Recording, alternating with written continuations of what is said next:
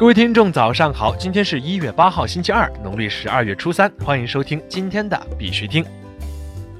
以下是昨天行情，截止到昨天下午十八点，根据 Coin Market Cap 数据显示，全球数字货币市场总市值为一千三百八十三亿两千七百四十三万美元，二十四小时成交量为一百七十九亿五千八百零六万美元。比特币报四千零七十九点五二美元，较前一天涨幅为百分之六点三九；以太坊报一百五十六点三六美元，较前一天涨幅为百分之二点三三。今天凌晨呢，比特币突然放量，拉起一根大阳线，强势站上三千九，最高曾冲击至四千零二十八。市场整体呢还是处于震荡调整的过程中，整体上看，市场向上的压力还是比较大。这一波呢，在三千九百五十附近看空下行为主。今天呢，继续下行至三千八百五十的支撑位的概率也很大。操作上，小仓位空单，做好止损保护。在这里呢，必须听还是要提醒各位，投资有风险，入市需谨慎。以上内容呢，仅做参考，不做任何的投资建议。以下是新闻播报。今日头条：国内首个基于区块链石油销售项目落地。据中证网消息，一月六号，国内首个基于区块链的石油销售项目“国通油滴”落地。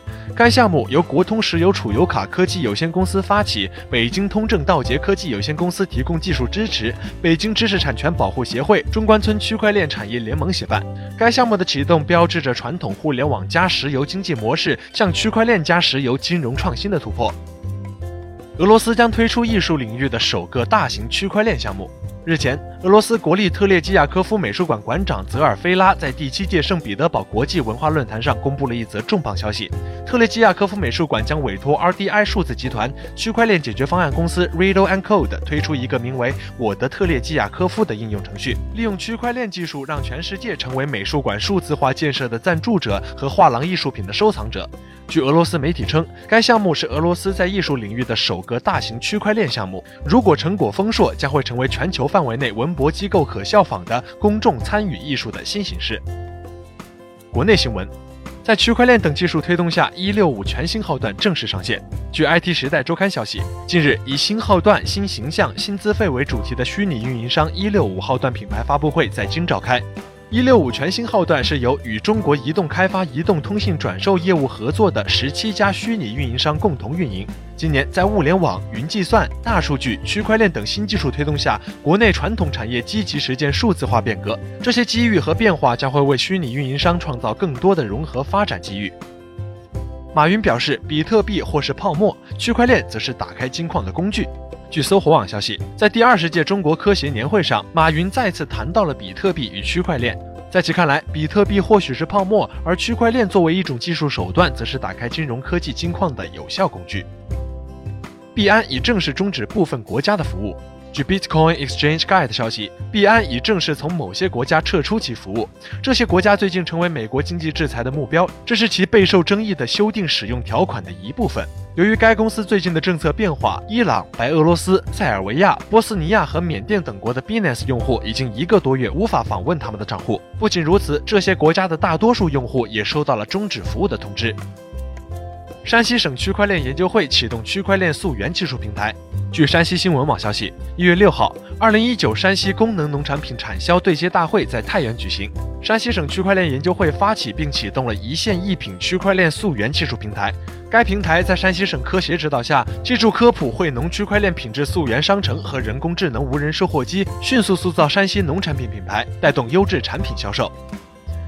国际新闻。普林斯顿大学正重启比特币免费在线课程。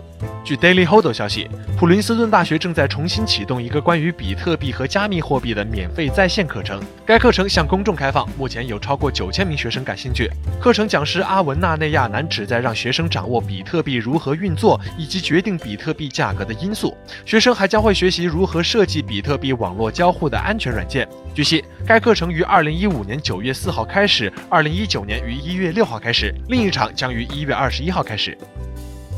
科罗拉多州为加密货币推出证券法豁免法案。据 News 点 Bitcoin 报道，上周五，美国科罗拉多州推出了科罗拉多州数字令牌法案。该法案规定，加密货币不受州证券法的约束。根据该州的证券法，科罗拉多州的企业面临监管不确定性。除了定义数字令牌，该法案还指出，除了定义数字令牌，该法案还指出，对于在科罗拉多州的加密货币领域经营的主要出于消费目的的企业来说，州证券注册的成本和复杂性可能会超过其收益。根据该法案，消费目的是指提供或接受商品、服务或内容，包括获取商品、服务或内容的途径。该法案进一步宣称，这项新法案将使该州的企业利用加密经济系统获得增长资本，以帮助他们增长和扩张。加密货币钱包公司 Ledger 发布其新的蓝牙 Nano X 设备。据 CoinDesk 消息。加密货币硬件钱包公司 Ledger 于上周日在拉斯维加斯举行的年度电子消费展上展示了其新的蓝牙 Nano X 设备。Nano X 增加蓝牙功能，意味着它可以和移动设备一起使用。该公司首席执行官 Eric 演示 Nano X 时表示：“我们有一个移动的应用程序，它能与 Nano X 协同工作。这确实是该系列硬件的一个大进步。” Eric 说：“通过蓝牙连接 Nano X 可以保证安全性，但是要考虑到外形因素。分类账设备储存密钥，但需要计算设备上的外部应用程序来编写和发送。”委内瑞拉希望利用石油币为大型住房计划提供资金。据 Prensa Latina 新闻社报道，在委内瑞拉2019年第一次政府会议期间，住房部长德马科邀请国营公司和私营公司参会，希望他们支持利用石油币为大型住房计划提供资金这项雄心勃勃的计划，重点是为民众建造新的公寓楼。该官员强调，使用主权数字货币为建设项目提供资金，也将有助于巩固南美国家经济的独立性。日本或将批准加密货币交易所交易基金。据彭博报道。日本金融监管机构已经放弃允许基于加密货币金融衍生品上市的计划，但目前日本金融厅正在对追踪数字货币的 ETF 进行评估，或仍会批准跟踪此类资产类别的交易所交易基金。在规模更大、流动性更强的日本股市上市的 ETF 可能会吸引更多投资者的兴趣。知情人士还说，这些结论都将可能会成为支撑日本自民党在今年三月结束的国会上提交议案的依据。该法案的最终目标是期望在2020年成为正式法律。除了打算通过《金融工具与交易法》修订证券法外，FSA 的一些建议还可能会导致支付服务法案的修改。今天的必须听新闻播报就到这里，更多区块链资讯呢，请关注我们的微信公众号 b i x u t i n g 下划线，也就是必须听的拼音加上一个下划线。感谢各位听众的支持，祝大家度过美好的一天，我们明天见。